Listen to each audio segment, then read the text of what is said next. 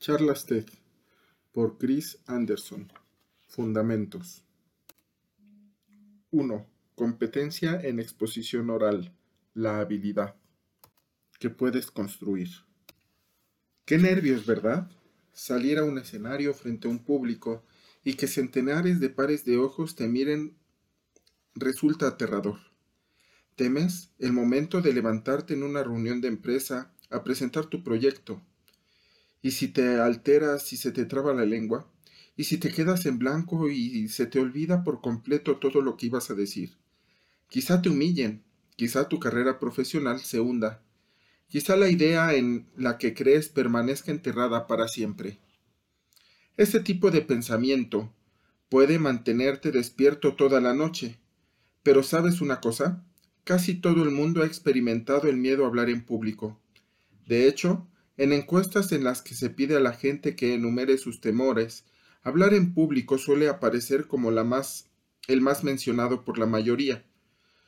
Por delante del miedo a las serpientes, a las alturas e incluso a la muerte.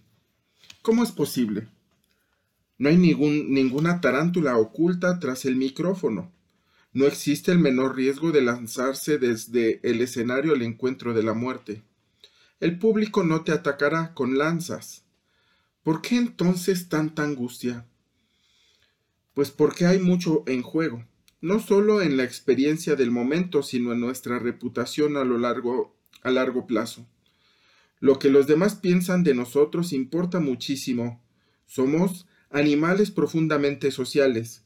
Buscamos el afecto, el respeto y el apoyo de los demás. Nuestra felicidad futura depende en gran medida de esas realidades, hasta un punto asombroso, y percibimos que lo que ocurre en el escenario, en un escenario público, va a afectar materialmente esos valores sociales para bien o para mal. Con todo, dentro del marco mental adecuado, puedes usar ese miedo como un activo increíble. Ese miedo puede ser el motor que te convenza para que prepares bien una charla. Eso fue lo que ocurrió cuando Mónica Lewinsky llegó a TED. Para ella, la apuesta no podía ser más arriesgada. Diecisiete años antes, había pasado por la exposición pública más humillante que, le que pudiera imaginarse. Una experiencia tan intensa que estuvo a punto de destruirla. Ahora intentaba regresar a una vida pública con una mayor visibilidad, recuperar su relato pero no era una conferencia experimentada, el conferencista experimentada, y sabía que si su charla no le salía bien, el resultado sería desastroso. Me dijo, nerviosa es poco para describir cómo me sentía. Era más bien algo así como que tenía en el estómago atenazado por la agitación, destellos de temor, una ansiedad eléctrica. Si hubiéramos podido capturar la potencia de mis nervios aquella mañana, creo que la crisis energética se habría resuelto. No era solo que estaba a punto de salir a un escenario delante de un público respetable, brillante, sino que me iba a grabar en video, y era muy probable que mi intervención la retransmitieran en una plataforma de gran difusión. Me visitaban los ecos de un trauma aún subyacente, de los años en los que había sido públicamente ridiculizada, invadida por una profunda inseguridad. Mi sitio no era el escenario 3. Aquella era la experiencia interior contra la que luchaba. Aún así, Mónica encontró la manera de, de, darle la vuelta a su miedo. Recurrió a algunas técnicas sorprendentes que compartiré contigo en el capítulo 15. Por ahora baste decir que funcionaron. Su charla le valió una ovación cerrada al término del evento. Al cabo de unos pocos días, ya había sido vista en Internet un millón de veces y había obtenido comentarios entusiastas en la red. Llegó a suscitar incluso la disculpa pública de una de las personas que durante más tiempo se había mostrado críticas con ella, Erika Gong. A la mujer extraordinaria con la que estoy casado, Jacqueline Novogratz, también le perseguía el miedo a hablar en público. En la escuela, en la universidad y hasta que tuvo más de 20 años, la idea de plantarse ante un micrófono y con muchos pares de ojos mirándola le resultaba tan aterradora que le debilitaba. Pero sabía que para ella adelante, para que para llevar adelante su labor de lucha contra la pobreza, tendría que convencer a otros, por lo que empezó a obligarse a sí misma a hacerlo. Actualmente dicta múltiples charlas todos los años, aclamadas muchas veces con ovaciones. En efecto, miremos donde miremos, vamos a encontrarnos con anécdotas de personas a las que les aterraba hablar en público, pero que encontraron la manera de hacerlo muy bien. Desde Eleanor Roosevelt hasta Warren Buffett, pasando por la princesa Diana, a la que llamaban la tímida Di, pues no soportaba hablar en público, pero que encontró una manera informal de expresarse con su propia voz y logró que el mundo se enamorara de ella. Si consiguieses dar bien una charla, el lado positivo puede ser asombroso. Veamos el caso de la que dictó el emprendedor Elon Musk ante los empleados de SpaceX el 2 de agosto de 2008.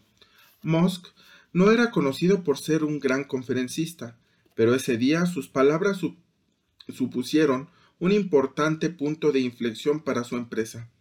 SpaceX ya había sufrido dos lanzamientos fallidos. Ese era el día del tercer lanzamiento y todos eran conscientes de que un nuevo fracaso podría obligarlos al cierre. El cohete Falcon despegó de la zona de lanzamiento, pero superada la primera fase, sobrevino el desastre. El vehículo espacial explotó. La señal de video se perdió. Allí se había congregado unas 350 personas, y como describió Dolly Singh, responsable de atraer talentos a la empresa, la moral estaba por los suelos. Musk salió a hablar con ellos. Según Singh, les dijo que siempre había sabido que iba a ser difícil, pero que, a pesar de lo que había ocurrido, ya habían logrado algo ese día, algo que habían conseguido muy pocos países y muchas menos empresas. Habían contemplado, completado con éxito la primera fase de un lanzamiento y habían enviado una nave al espacio exterior. Debían recomponerse y resolver el trabajo. Y volver al trabajo.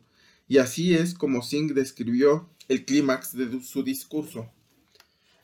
Y entonces dijo, con toda la fortaleza y el empuje de que pudo hacer acopio después de más de veinte horas sin dormir.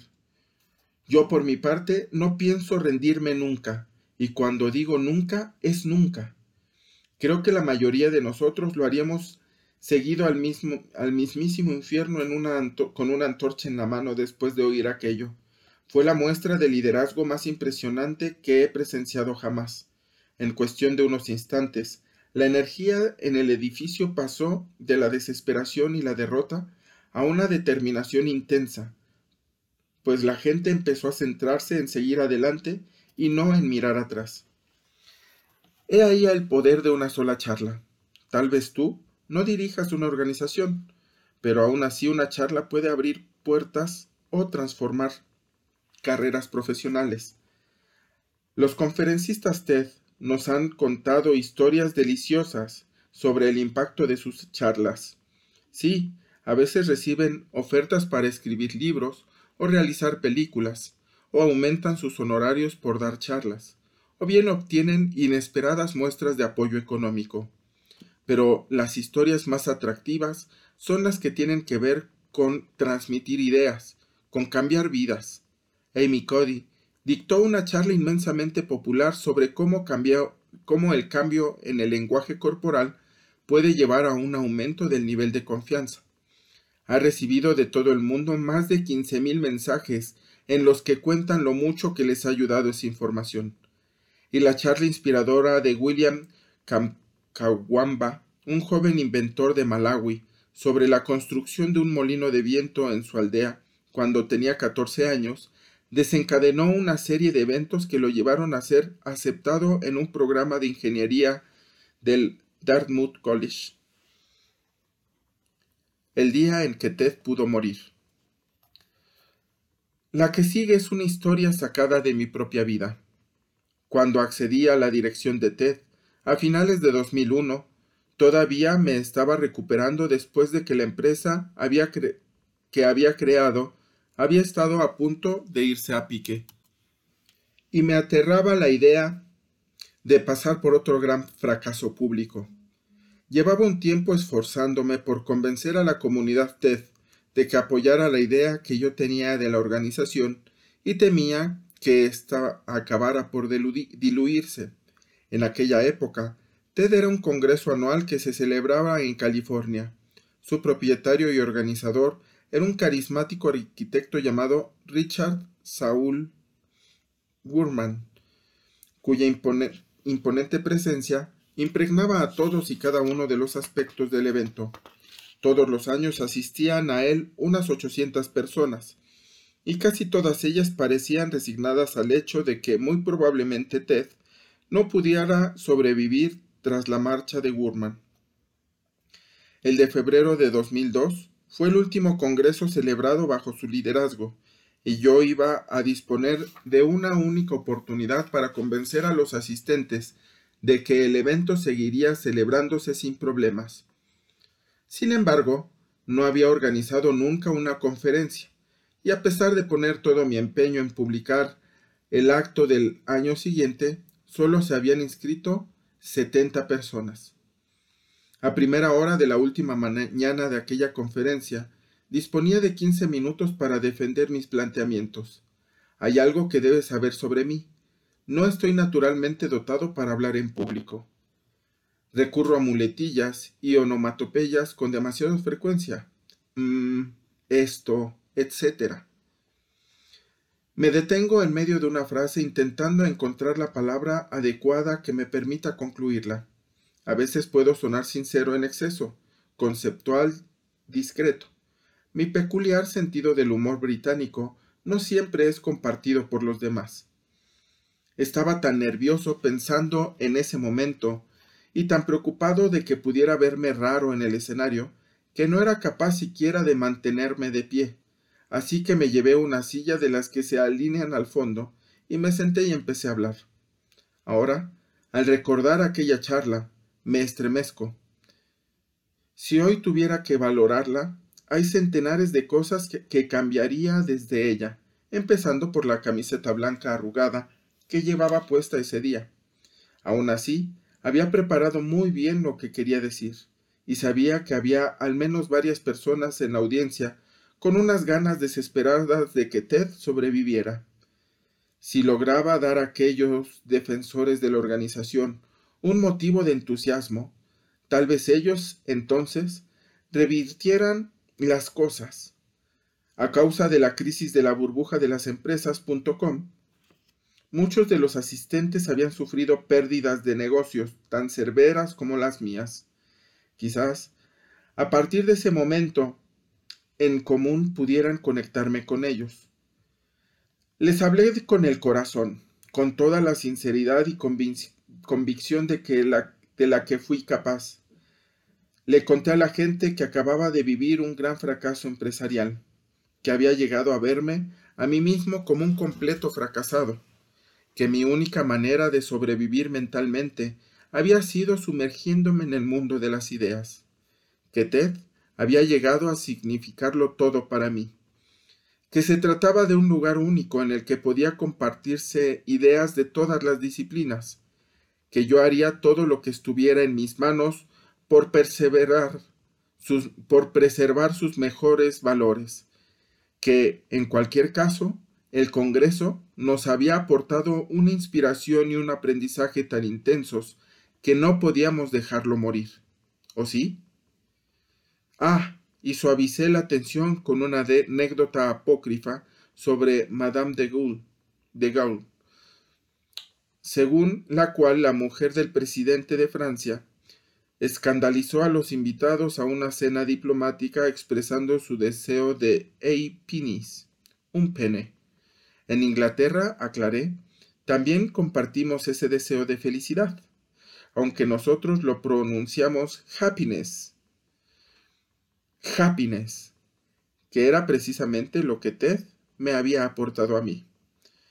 Para mí, para mi absoluto asombro, al final de la charla, Jeff Bezos, director de Amazon, que se encontraba sentado en el centro de la platea, se puso de pie y empezó a aplaudir. Al momento, la sala entera lo secundó. Era como si la comunidad TED hubiera decidido en cuestión de segundos que después de todo iba a seguir apoyando una nueva era. Durante los sesenta minutos de pausa que siguieron, unas doscientas personas se comprometieron a adquirir entradas para el Congreso del año siguiente, lo que garantizaba su éxito. Si aquella charla de quince minutos hubiera fallado, Ted hubiera muerto, y lo hubiera hecho cuatro años antes de llegar a colgar su primera conferencia en Internet, y tú no estarías leyendo este libro. En el capítulo siguiente, pasaré a compartir por qué creo que aquella charla acabó siendo eficaz, a pesar de sus evidentes torpezas. Se trata de un hallazgo que, pude, que puede aplicarse a cualquier charla. Por poca confianza que tengas hoy en tu capacidad para hablar en público, hay cosas que puedes hacer para revertir la situación. La facilidad en la oratoria no es un don que unos pocos afortunados reciben al nacer. Se trata de un conjunto amplio de habilidades. Hay cientos de maneras de dictar una charla, y cada cual puede encontrar el enfoque que resulte más adecuado, y adquirir las habilidades necesarias para llevarlo a la práctica de manera satisfactoria. El niño del corazón de león. Hace un par de años, la directora de contenidos de TED, Kelly Swetzel, y yo emprendimos un viaje alrededor del mundo en busca de talentos de la comunicación oral. En Nairobi, Kenia, conocimos a Richard Turere, un niño masai de 12 años al que se le había ocurrido un invento sorprendente. Su familia criaba ganado, y uno de los mayores retos a los que se enfrentaban era proteger a los animales por las noches de los ataques de los leones. Richard sabía que una hoguera fija no detenía a los depredadores, pero se había dado cuenta de que moverse a un lado, a otro bailando, una antorcha, sí parecía funcionar. Al parecer, Aprendió electrónica él solo, metiéndole la mano a la radio de sus padres.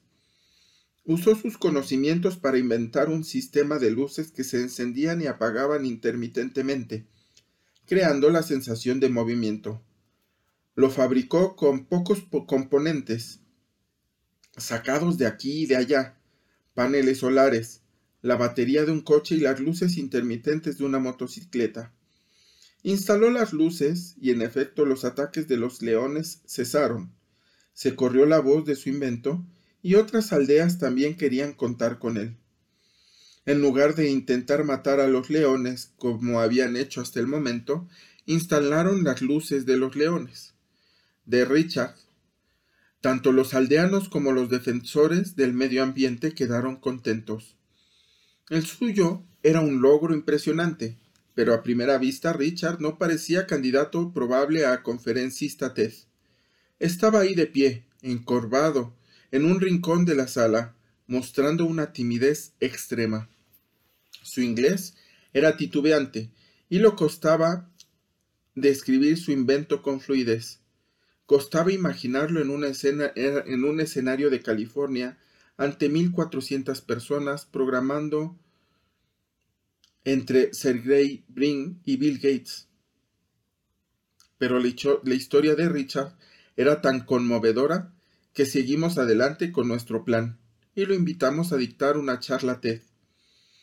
Durante los meses anteriores al evento, trabajamos con él para contextualizar la historia, encontrar el punto de partida y desarrollar una secuencia narrativa natural. Gracias a su invento, Richard Richard había obtenido una beca en uno de los mejores colegios de Kenia, donde tuvo la ocasión de participar, de practicar su charla con público. Aquello le ayudó a elevar su grado de confianza y llevarla hasta el punto en que su personalidad se mostrara tal como era. Se montó en un avión por primera vez en su vida y viajó hasta Long Beach, California. Cuando subió al escenario de TED, se le notaba nervioso, a medida que hablaba la gente escuchaba con gran atención todas sus palabras, y cada vez que sonreía, el público se derretía. Cuando terminó su intervención los asistentes se pusieron de pie, aplaudiéndolo y vitoreándolo. La historia de Richard puede animarnos a todos a creer que tal vez seamos capaces de dictar una charla mínimamente digna. Tu meta no ha de ser convertirte en un Winston Churchill o en un Nelson Mandela. Tu meta es ser tú mismo. Si eres científico, sé científico. No pretendas ser un activista. Si eres artista, sé un artista. No pretendas ser un académico. Y si eres una persona corriente, no intentes fingir un estilo grandilocuente intelectual. Limítate a ser tú. No hace falta que consigas poner al público de pie, ni que te dedique una ovación atronadora. El tono en tono conversacional puede funcionar igual que de bien para compartir ideas. De hecho, para la mayoría de los públicos funcionan mucho mejor. Si sabes dirigirte a un grupo de amigos durante una cena, entonces sabes lo bastante para hablar en público.